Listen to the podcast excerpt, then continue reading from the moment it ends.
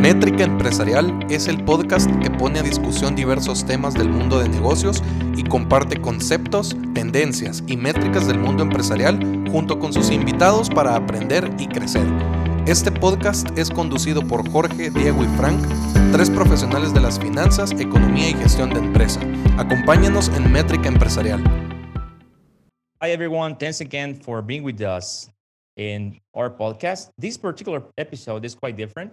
And it's the final episode of the second season of our podcast. And it will be originally recorded in English to the guests we have today. But of course, then we're going to translate it and upload that translated version in Spanish. First of all, Jorge, Frank, how are you guys? I'm great, Diego.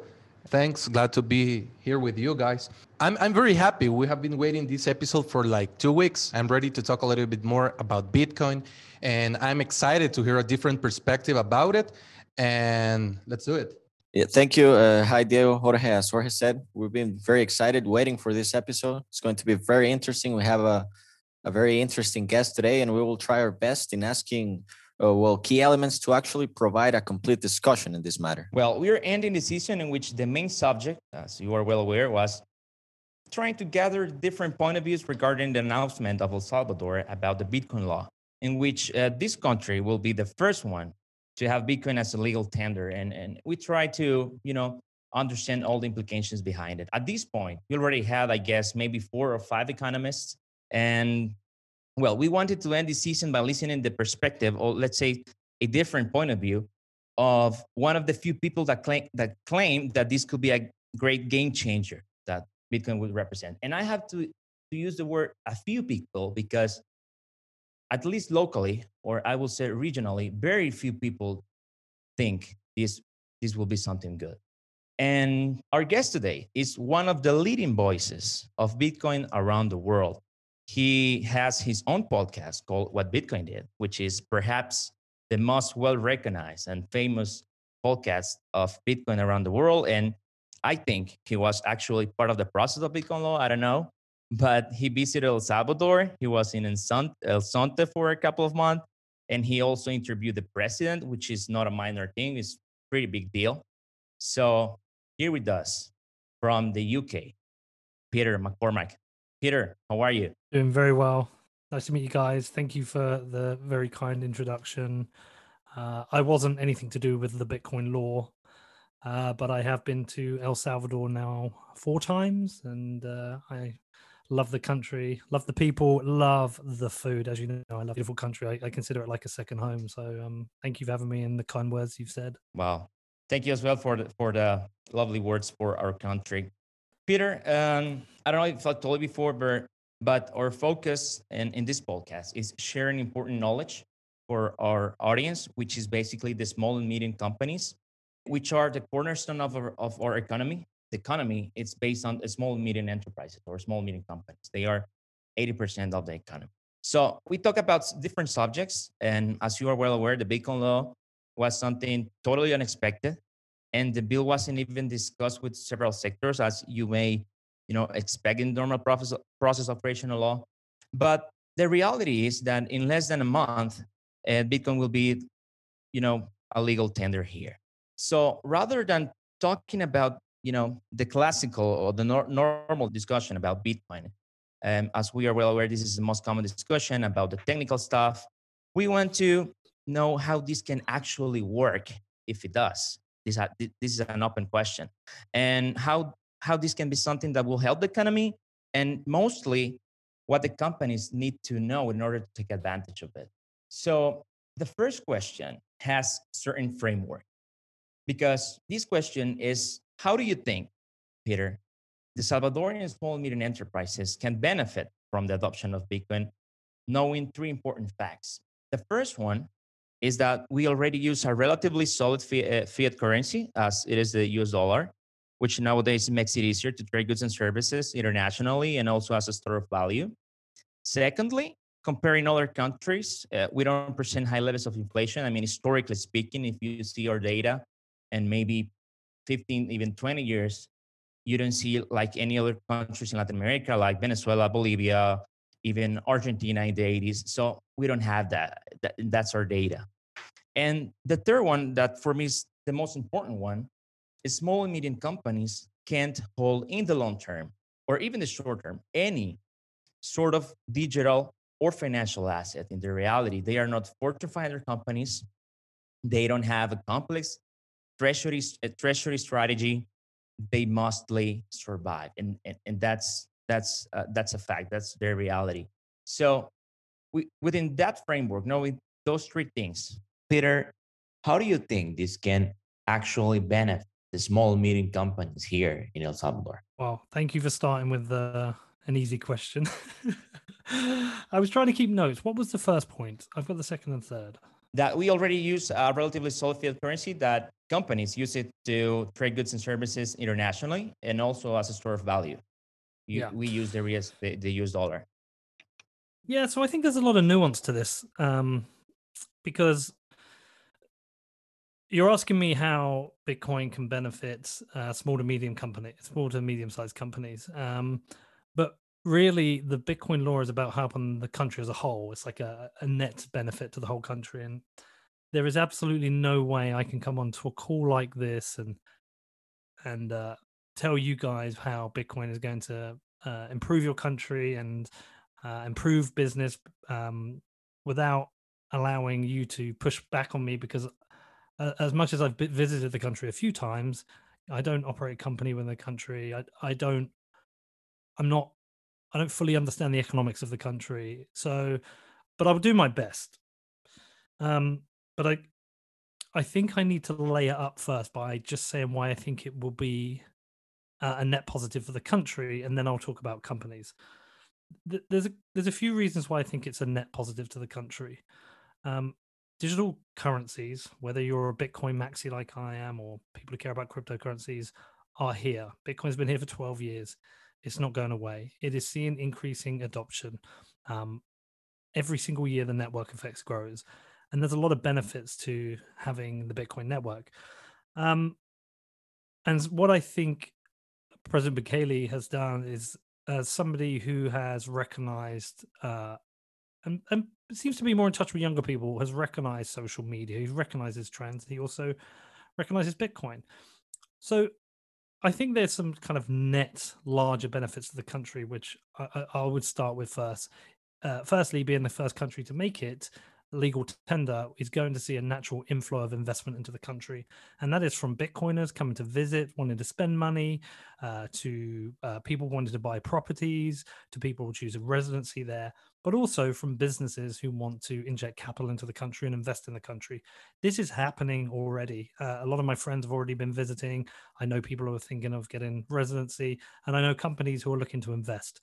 So this is creating an investment opportunity, which will you know we know investment uh, uh, capital creates um, opportunity for uh, growing the net wealth of the country, but also creating jobs and opportunity.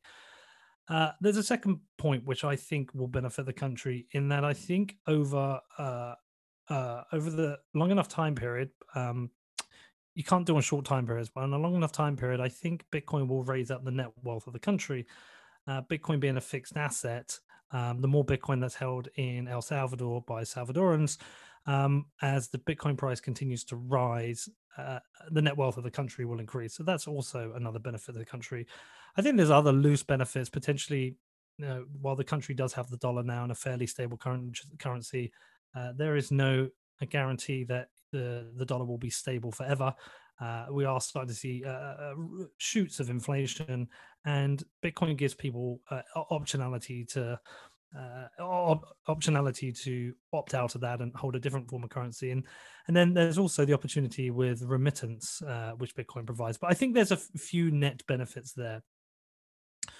The main negative uh, I see that that is a potential for the country. There's a couple, but the main negative I see is the volatility is always a risk with Bitcoin, and so this is more uh, as a group of individuals, if they invested in Bitcoin and didn't understand what they were doing and the price was to drop, plenty of people have lost money uh, through poor investing in Bitcoin. So that itself is a risk. And I think there's other uh, risks with regards to security of the Bitcoin. Um, so th- they're important points to tee this up because uh, I don't think it's. Uh, I, I think it's better to talk about the net benefit or the net trade-offs of the country to then talk about in terms of small to, to medium-sized businesses Okay, so firstly, small to medium sized businesses have full access to the dollar.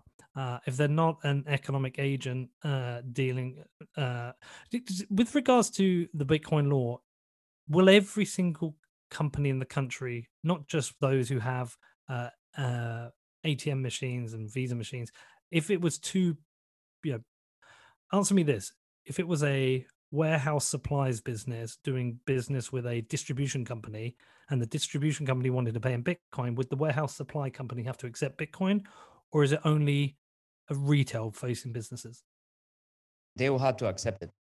Okay so the reality is is uh, as the bitcoin law says everyone has to accept bitcoin but they don't have to hold bitcoin so one of the unknowns is is how the wallet works and how um, that conversion from bitcoin to uh, the dollar works. That I still think there's some unknowns, so that's unpredictable. So if we make this start with an, uh, the assumption that uh, the wallet works, it's very easy to use. If if a company doesn't want to accept Bitcoin, uh, sorry, doesn't want to hold Bitcoin, they don't have to. If they want to continue just holding the dollar and only using the dollar, my understanding is that they can still do that. So they can completely ignore that and continue to operate their business as, as normally. Um, for those who are interested in Bitcoin, I think, does this have any benefit to me? There's a couple of couple of things. Firstly, with regards to my business, um, my business makes a profit, and I hold part of that profit in pounds, and I hold a small amount of Bitcoin. And that treasury I'm holding over the long term, we're talking multi years, um, has already uh, gone up considerably in value to the point whereby if I ever wanted to raise a seed round, I could do it from selling my Bitcoin rather than um, having to go out to investors. So it's benefited me from holding Bitcoin on the balance sheet. But any company who is thinking of doing that has to has to go down the rabbit hole and learn about Bitcoin, understand volatility, and they have to buy into the Bitcoin thesis. And that's a tough one because it can take some time. And if they get it wrong, they could end up losing money. So it is something you have to be careful about. Um, the second thing is with regards to uh, I'm just gonna see all Inflation. Inflation, yeah, well, look, you know, there are various discussions with regards to is Bitcoin an inflation hedge? Bitcoin is not an inflation hedge uh, over the short term because Bitcoin can be super volatile. Uh, if you wanted to hold Bitcoin as an inflation hedge from March to um, June, it would have been a very bad inflation hedge. If Yeah. you held uh, Bitcoin as an inflation hedge from March 2020 till June, it was a good inflation hedge. So, really, in terms of inflation hedge, uh, for most people, it tends to be only a good inflation hedge if they time it right or if they're holding it for a long enough time period. I still think it's a developing model as an inflation hedge. Uh, so that's that's something I would say is that that's not a thesis people should be buying into unless they're doing it over multi years, and it's still there's still risks associated with that. Um, the last point with, with regards to you said companies can't hold digital strategies over the long period. Why is Yeah. that? basically because uh, well i told you they, they mostly survived i've been working with small and medium companies for around maybe over eight years and when you look at their their financials the, the balance sheet you, you always look the same structure uh, strictly cash maybe 2 5% of total assets accounts receivable which is depends of, of the business model if it is business to business is quite big if it's not will you have accounts receivable which is quite healthy inventories, property plant equipment, and other kind of you know little little uh, other assets, maybe non-productive assets. But you won't see any security stocks, bonds, or or any sort of financial investment, short term or long term. So that's why I guess maybe So they, They can't. They they they, they, they, they, they what we can't afford it, yeah. yeah, you- they can't afford it. So they're hand to you mouth. just say uh, you just to- told us about a case of a of a company that is profitable and you can hold certain part of the, that profit in in Bitcoin. But most people here only care about paying their salaries rather than being profitable over time. So it's it's Yeah, a so- complete different reality here. So if if I was advising a company like that, I I would be saying continue to operate with your dollar. The dollar is your unit of account with your business. That's the uh, unit of account we're paying your customers. That's your unit of account we're paying your suppliers. Um, the- nobody has to accept Bitcoin. Bitcoin there Bitcoin is an option for anyone at any point if they wish to hold part of it. Now, I know some people do. So, for example, the coffee shop that I go to in El Zonte that also has one in El Tunco, I know the owner, he does hold part of his profits in Bitcoin. So, there are people out there who will be able to afford it. It's just maybe the majority can't. And it really, the way to consider it is say, look, Bitcoin is this new technology. It, it can do a number of things that uh, traditional fiat rails can't do. And um, it's something people, if they want to invest the time and learn about it, they should. But nobody should be holding Bitcoin without spending the time learning it. So if you can't afford, if you are a hand to mouth business in that every month your outgoings equal your incomings, then you probably should, you know, it's you you have to think about whether you want to hold Bitcoin because if the price drops, you could be gambling with being able to pay your bills. So that that's something that needs careful consideration for any business who is interested in Bitcoin right now. Got it. Can can we summarize uh, this first question that maybe if, imagine if Bitcoin if, if Bitcoin has maybe 10 or maybe five key drivers of advantages, can we say that maybe here in El Salvador and in the particular particular case of the small medium companies, they will only use maybe one or two? Can we say that? because they can't afford to hold it, which is one of the main reasons to have Bitcoin? No, I, I, I wouldn't. I wouldn't personally be comfortable saying that because it, it's it, it sounds like a leading question. Whereas I think every company should be treated individually. Every company should individually look at Bitcoin, what it can do for their business, how it can help them. So, for example, one of the issues I uh, noticed when I was in El Salvador as a company that I was uh, spending time with was having trouble transferring large amounts of money uh, well, not even that large, but transferring money between banks in the US into El Salvador. Just it could take a long time to get the money across. There were various issues with that. Whereas with you transfer money using Bitcoin, is instant and free. So one of the one of the things is I think it's risky to to to treat every company the same. I think it's much better to say here are all the things that Bitcoin can do, and each company just needs to decide whether it's relevant to them or not individually. Peter, eh, I can agree that Bitcoin may bring some benefits. You said the natural flow of investments, job opportunities, and an increase in the net worth of the country.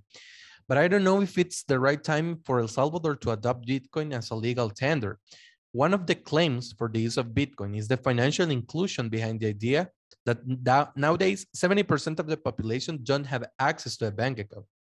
But at the same time, that is a consequence of a country where the majority of the people don't have a smartphone or internet access. It is not a structural contradiction in which the first step has to be the digitalization process rather than the adoption of a digital currency. What's the question? Eh, yeah, I I mean, what comes first, the digitalization process of the country or the adoption of a digital currency? Why can't you do both? we have we have structural issues regarding technology. That's if you want to sum up the the, the, yeah, the reality. Now. But not for everyone. Not for everyone. You don't have a structural issue. There's plenty of people. I mean, I've spent a lot of time out there. Um, I may only have been to San Salvador and El Salvador and uh, sorry in um, uh, El Zonte and El Tunco, but I've been out there and I, have used my phone. I've used my debit cards. I've you know, spent time in hotels. I've spent time with people. You do have people running functional operational businesses, which uh, rely on the internet. Um, I, like I said, why not both? Why not work on the structural issues at the same time as making Bitcoin available to people? Don't you think it's too early? I mean, we we do have. If you look at banks, normal banks, uh, they have apps, but you still see people outside the banks waiting in the line when they can use their phone and they don't use it. So yeah, it's something that, that I will think have. This this is a third third world country. So yeah, but, but, but we have that. Don't you see? Don't you see this is too early for us? No, it can be. It, it can be uh, like in the parallel both things. I think it'd be in the parallel. I, I I don't see the downside to making it available to people who want to own it. Um, uh, you know, life doesn't progress by not doing things, right? We don't advance ourselves by holding back. I think uh, sometimes you just got to take a, a, bit of a brave move. Yeah, I mean, what it sounds like to me is like you three are very nervous about it, or or yeah, we are. We have a, a, tons of uncertainty. All all yeah. the people, yeah, and you yeah, know that uh, uncertainty is related to I don't I don't I don't want to use the word fear, but in a sort of sort of uh, we we do have. Did you? uh Can I ask you a question? Did you vote for Bukele? I don't know how that question is related, but to answer directly, and you can see my passport, I wasn't in the country at the time. But look, we are economists. We, Would you we, we are would you vote for financial guys. We we are we we want to see this into a technical stuff, n- not a political way. Yeah, but th- what I tend to find in these situations is that these things do become political. Um, because if you are, if you are, it seems to me the a lot of the anti-Bitcoin uh, narrative coming out of El Salvador seems to be coming from the political opposition, uh, and that's one of the things I've noticed. Not our, well, not our case. Yeah, uh, and I've seen some like uh, anti uh, Bitcoin like propaganda marches where it was like a march against it, and you actually see the photos, and there was like ten people behind the banner. yeah. Um, you know, look, this this stuff's tricky. Um, I I don't see any harm to Bitcoin being legal tender in the country when it's optional to, to own it and buy it. It is just another currency. It's another option that people want. Listen, I went out to Venezuela, and there's plenty of people who own Bitcoin there because they wanted it. They just wanted it. There's plenty of people around the world who want to own Bitcoin. And there's plenty of people probably in El Salvador who want to own Bitcoin your president's now made it legal, made it easier. I think, see, that's a good thing. And no one is obliged to, to hold it. Now, that's not to say that it doesn't come with risks. And that doesn't, that's not to say some people uh, shouldn't be aware of the risks. But at the same time, it's, it is optional. So it is something people can consider. It is a new option for people. I'm, I'm not sure. Yeah, I, I, you know, with any, any, any new law, you should be cautious and you should be aware. And you, know, you should do your t- spend your time researching if it affects you. But at the same time, what about the positives? Like, have you spent any time looking at the positives? Yeah, and, and I guess nobody can argue about the positive in terms of the remittances, which is basically uh, twenty percent of our GDP. I- I think that Mm. it's a very positive thing about Bitcoin. But yeah, we try to look at the whole picture, right? So, but What are you What are you scared of? What are you worried will happen?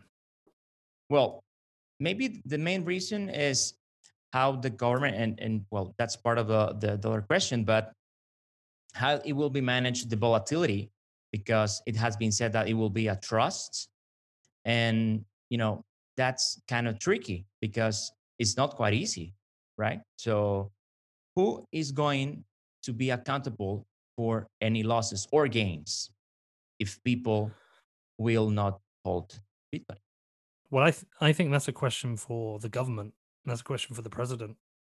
Uh, certainly not a question that I I could answer. Um, Yeah, because uh, Mm. Peter, because besides all of the things we, we you've talked about recently, the the you talk you talk a, a lot about positive things, and they are positive things. But there's also a lot of uncertainty in in the country, maybe because probably the, the majority of the people they don't know how Bitcoin works. They don't really even know how cryptocurrency works, right?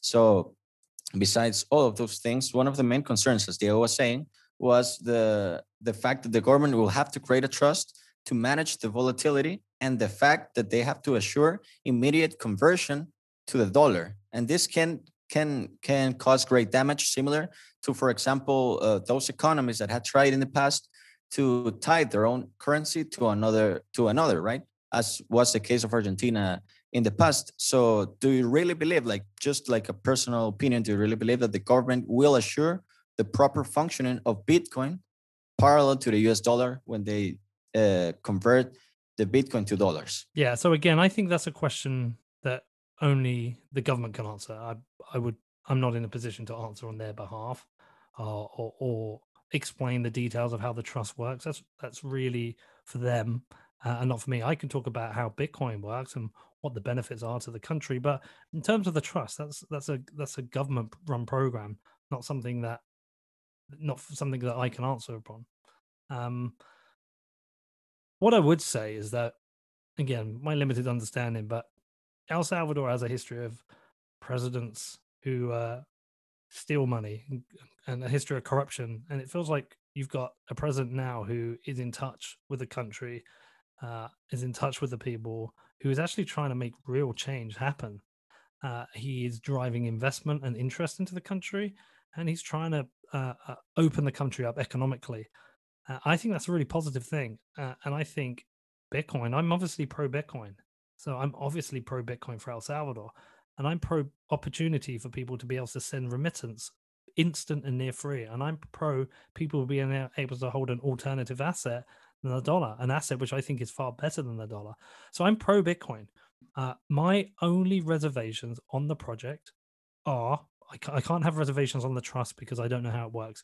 My reservations are on people understanding technically how to hold Bitcoin and uh, the education regarding volatility and and how the asset works. So my reservations are purely about education. Got it. Peter, uh, the last question w- would be more focused of, the Bitcoin movement itself. And regardless of the uh, potential upsides uh, that Bitcoin can provide in certain economies, and imagine a country where Bitcoin fits, I mean, perfectly, okay, e- economically speaking. But the leadership in that country behind it, you know, it, it could have serious accusation of anything, anti-democratic um, actions or whatever reasons. It doesn't damage the Bitcoin movement itself to provide any sort of endorsement to those leaders. Have you considered that as a risk for the, the, the Bitcoin movement itself? No? I don't fully understand the question. So imagine you are um, a pro Bitcoin, right? Right. Yeah. So you fully um, I support Bitcoin and the protocol. I understand it. I'm exactly. Yeah. exactly. But a certain group of people are using Bitcoin, um, you know, to use it, and maybe the, the, the final reason to use it is is is quite good as well. But have like very serious accusations of some bad things. It doesn't damage the image of Bitcoin itself to be next to those people. Bitcoin is just an open and free protocol um, that anyone can plug into and use and send money anywhere in the world, instant and free. And that creates a lot of benefits to those people, whether it's those people in El Salvador who are trying to send, trying to, people in America trying to send money to their Salvadoran family home and trying to avoid the high remittance fees, whether that's somebody in Nigeria protesting against the EndSARS movement um, protesting for the EndSARS movement, whether it's somebody in uh, Belarus protesting against Lukashenko, whether it's somebody in China trying to avoid capital controls, whether it's somebody in Afghanistan who is not allowed to have a bank account because her husband doesn't let her and she has a way of storing Bitcoin. There's so many good beneficial uses for Bitcoin around the world. So for every time we want to think about someone who may not be a good person, may be a bad person, and they're using the Bitcoin, we should also look at every time there's a good person who's using Bitcoin and using it for for using it for for something that benefits their life, something whereby this open free protocol allows them to do something they can't do with the traditional financial rails, either because they live in a country which has uh, antiquated technology or they have a corrupt government. It, so I understand the question, but it was a bit like I, I asked um, when I asked Bukele myself, should we trust you? And he said, you don't have to. You just have to trust the protocol. And the protocol works. Every 10 minutes, it delivers a block. And if you want to send money to somebody, you can. And for us to constantly worry about a protocol because that few percentage of bad people in the world can use it, we then have to widen our scope and say, well, what about the mobile phones that these people use? Should should we close down the mobile phone networks because these bad people can make phone calls? Should we switch off the dollar because these bad people can send dollars to each other? It seems to me people people seem to look at Bitcoin in, in its own unique way and think because bad people can use it that it's itself inherently bad. Bad people use stuff. they use phones, they drive cars, they breathe air, they spend money.